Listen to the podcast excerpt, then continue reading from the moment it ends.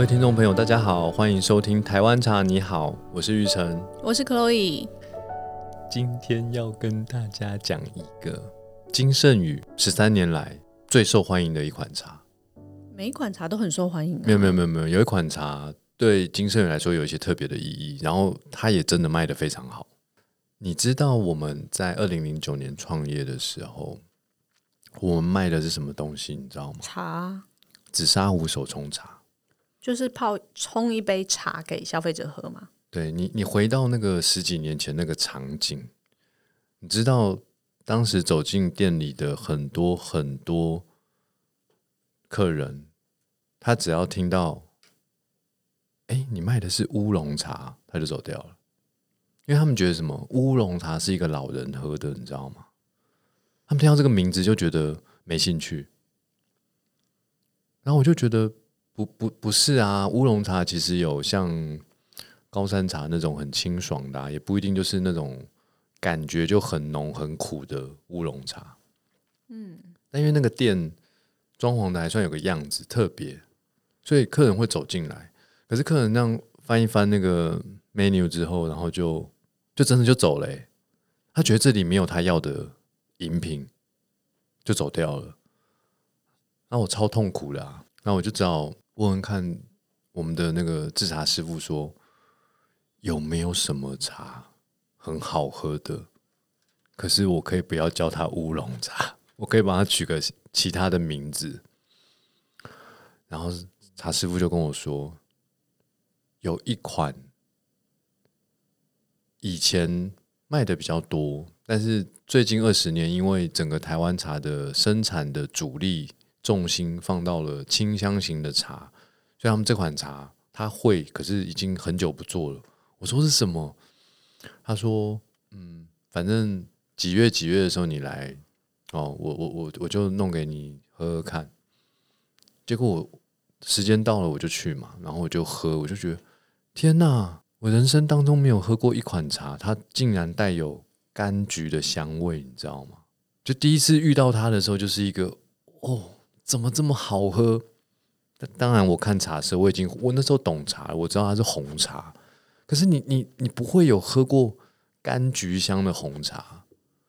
我觉得实在是太好喝了，怎么这么好喝？你知道说没有啊？这这很普通的、很普通的一个方法去做的。你不能说很普通啦，就是说，呃，对对，制茶师傅来说，他可能觉得就是哦，就是这样做啊，但是。其实，在它风味呈现上，它就是刚刚令长你说，就是有一种柑橘香气的红茶。对我，我我知道，对他来说很普通，可是对我对我来说超特别的，因为我从喝茶到做金圣宇这段过程中，我也喝过很多红茶，对不对？高山茶什么什么啊，所有茶我都喝了，但是我就是没有喝过不不用调味，因为其实很多红茶的香气来自于调味的，而且。很多国外的品牌的这个红茶的调味其实是 artificial 的，你在那个成分标志上面其实可以看到，而且它是人工添加的，它并不是真的完全用天然的香料或者是植物或者是花瓣去调味的，它其实还是要辅以一些人工添加剂，就是都有啦。对，但是当我可以喝到一款完全没有人工添加，也没有任何天然调味的。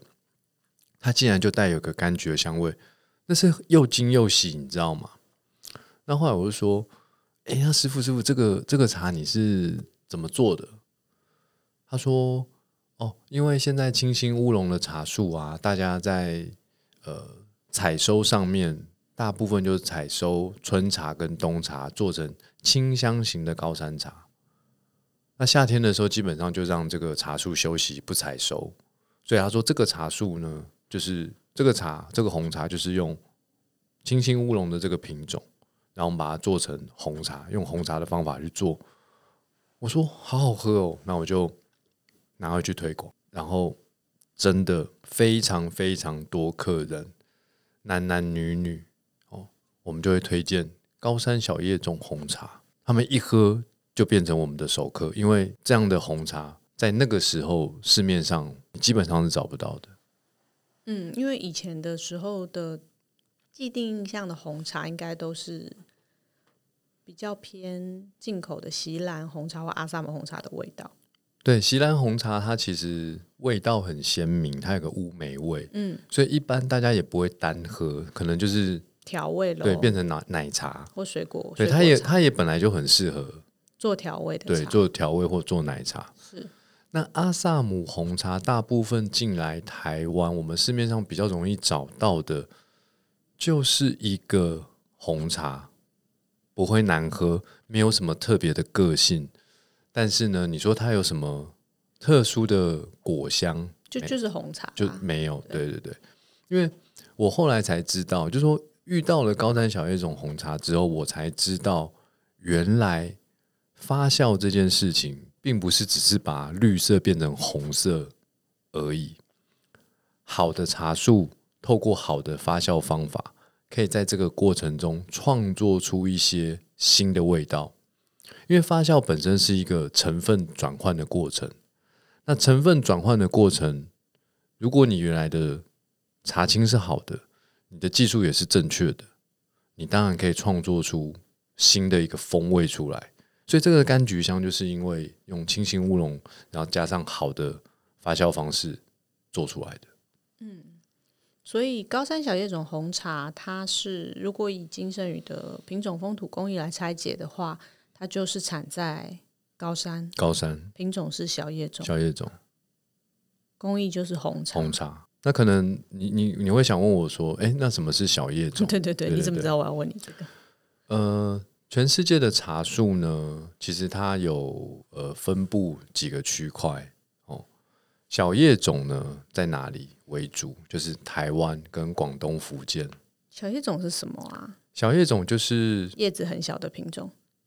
它也可以长得很高啦，但是它的树干跟叶子本身没有非常的呃粗壮，就叶子没有办法很大片，反正就是叶子比较小，对叶子跟树枝，但是高度不一定哦。我没有在在意它的高度。如果你不去修剪它，那个台湾的茶树啊，也是可以长成很高的。哦，对啊，令长想要说的是，如果你现在去茶园啊，你会看到茶树，哎，怎么都矮矮的，其实只是修剪让它利于采收。对对，因为它要符合大家采收的高高度啊。然如果它它深两公尺怎么怎么采茶一直在梯子上。可是小叶种的茶树是也是可以长到两两公尺以上的，嗯嗯对对对。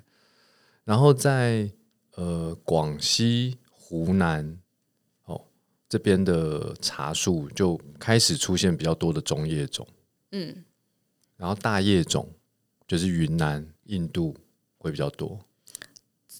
这个就是从很具体的从叶子的大小去分，还有树干，树干的粗细。对对对，就是很很直白的说它是什么种这样子而已嘛。对，所以其实，在云南那边有很多所谓的千年古茶树。为什么它可以活千年？是因为那个树种它本身生命力就可以这么久，嗯，然后它可以真的长得很粗壮，不管是叶子或者是树干。好，那有的时候我们在看，就是我在看茶的时候，有时候也觉得蛮有趣，就是上帝是公平的，你知道吗？小叶种它的呃这个茶树呢，虫害多，嗯，比较脆弱，好吃吧？我觉得好吃，容易死亡。所以，但是呢，它的好处是什么？好处是小叶种的品种，它的原来的味道好喝。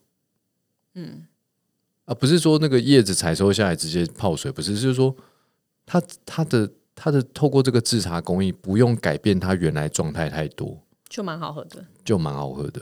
比如说四季春，嗯，哦四季春，因为在台湾太太常见了，它那个花香，就因为太常见，大家不会觉得它很高级。可是你你去全世界的这个茶这样子喝一轮之后，你很少能够得喝到天然带有花香的茶，你知道吗？嗯，日本绿茶其实也没有，对，它是一个海苔味。那印度的茶，嗯，有一些很厉害、很厉害、很厉害的红茶会有带有天然的花香，那春栽的那种吧。对，就是大要呃大部分要喝到大吉岭的等级，你才有办法这么花香味明显。可是四季春在台湾，你知道，真的就是产量最大、种植面积最多，又不贵，重点又不贵，它天然就有花香。哦，那再来就是呃金萱，哦金萱这个品种大家也很喜欢，它带有天然的奶糖香。然后清新乌龙，哦这个品种它带有天然的兰花香。所以令长，你的意思是说？四季春、金萱、清新乌龙这些品种都是属于小叶种。小叶种，那中叶种跟大叶种有什么品种？你就不要问我了，因为我也不知道。嗯，台湾就是蛮少的。对，但但我只知道中叶种跟大叶种，他们那那个产地大部分做成什么红茶跟黑茶。茶师傅在做茶呢，他其实最终的目的就是要。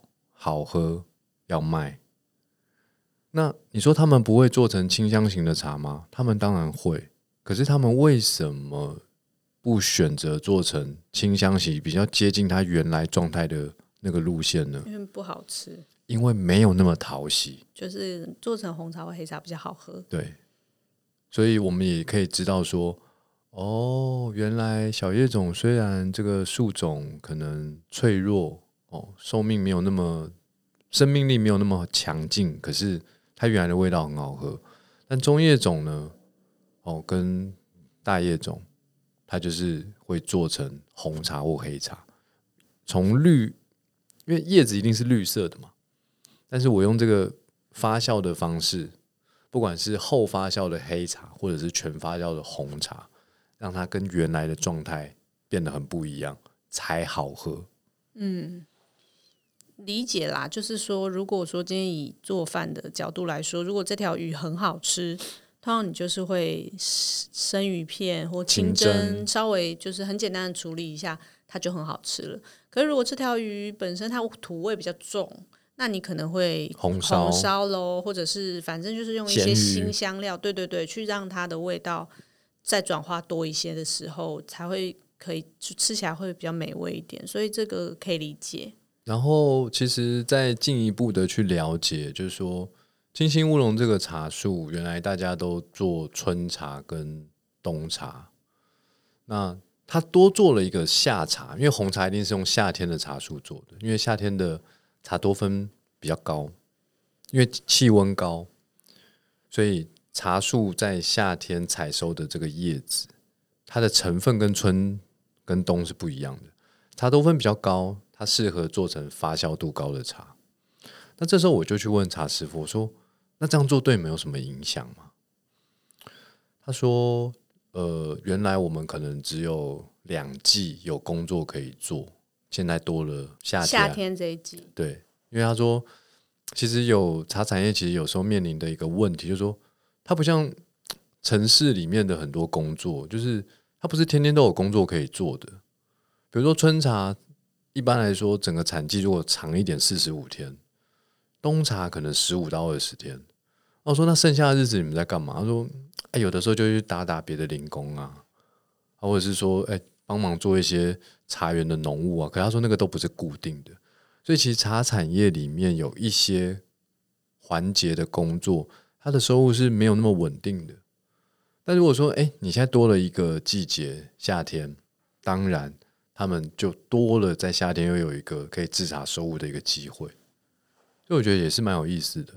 从我一开始只是想要找到一个名字，呃，让我的客人觉得新鲜感，哦，到后来我才发现，哎，我们一直去推动这个夏天的这个茶区，某些茶区开始做红茶，哎，无形中也让这个茶产业的一些收入的环节变得更稳定。是，还蛮有意义的这款茶。不过夏天的茶采起来是蛮辛苦的啦，因为夏天天气是真的蛮热的。对，我去夏天的时候，我去采过茶，就是很快就会被晒伤。他们都全副武装的。对。不过我这款茶喝起来，就是的确是我人生中除了高山茶之外的最长的选择。最爱就是高山茶，呃，是最常选的。第二会选择的就是高山小叶种红茶。嗯，因为它真的很容易觉得很好喝。有些茶呢，讲真的，你要泡的好，还是需要些技巧，还要你要某一些时刻状态，你那个适合你去喝它的时候，你就会觉得哇完美。可是高山小叶种红茶这款茶呢，它的那个浓度的范围很广，你泡淡一点也蛮好喝的。也也好喝，你泡浓一点也 OK，也是好喝的。那当然你泡的刚刚好，我觉得香气、甜度、浓度都完全适中，那当然是最完美。就它浓度范围很广，有些茶不是啊，对，有些茶泡的淡就有点，比如说茉莉、白毫茉莉，就泡太浓不行，你只能往淡淡的路。线去去泡，你泡浓一点就觉得哇，香气没了又觉得涩。嗯，对，跟那高山小叶种红茶要泡到涩，其实因为我们的小叶种，我们的这个小叶种红茶跟你一般市售你印象中的红茶比较不一样，它是条索状的，也是原叶的呈方式呈现，所以它的确是真的也比较耐泡，对市面上蛮多红茶，比较细碎如果是进口的，大部分是比较细碎的。所以呃它就会跟你印象中的红茶不一样。所以我觉得这款小叶种红茶就是人见人爱，对，人见人爱。的确就是金圣宇这十三年以来，可以说是没有人会不喜欢它的一款好茶。而且它在每年的销售永远都是冠军。就大家都爱它，对就是真的是人大人小孩都喜欢，小朋友很喜欢喝冷的小叶种红茶，就喝起来甜甜的。啊，冷泡也好喝，就本来就有原本就有甜甜的味道，所以他们觉得哇好好喝哦，对那个甜香真的哦赞，好像真的加糖一样。对对对，你说加糖可能还不那么贴切，有点像是蜜的感觉。对，比起高山茶的那个甜跟蜜的感觉，小叶种红茶的那个甜跟蜜简直就是强十倍。嗯，是不一样的感受。所以如果还没有喝过这款小叶种红茶，强烈建议你就是可以试一试金圣宇的高山小叶种红茶。好，推荐这款金盛宇销售十三年来第一名的高山小叶种红茶给大家。在本集金盛宇销售十三年来 Number One 高山小叶种红茶，提供台湾茶你好的听众朋友一个在官网购买的一个折扣码，输入 S P E C I A L Special，享特殊风味全品项九折的优惠。时间是九月三十号到十月六号，欢迎大家使用来感受这款金盛宇销售十三年来最畅销的一款茶——高山小叶种红茶。以上就是今天的节目，我是玉成，我是 Chloe，大家拜拜拜拜。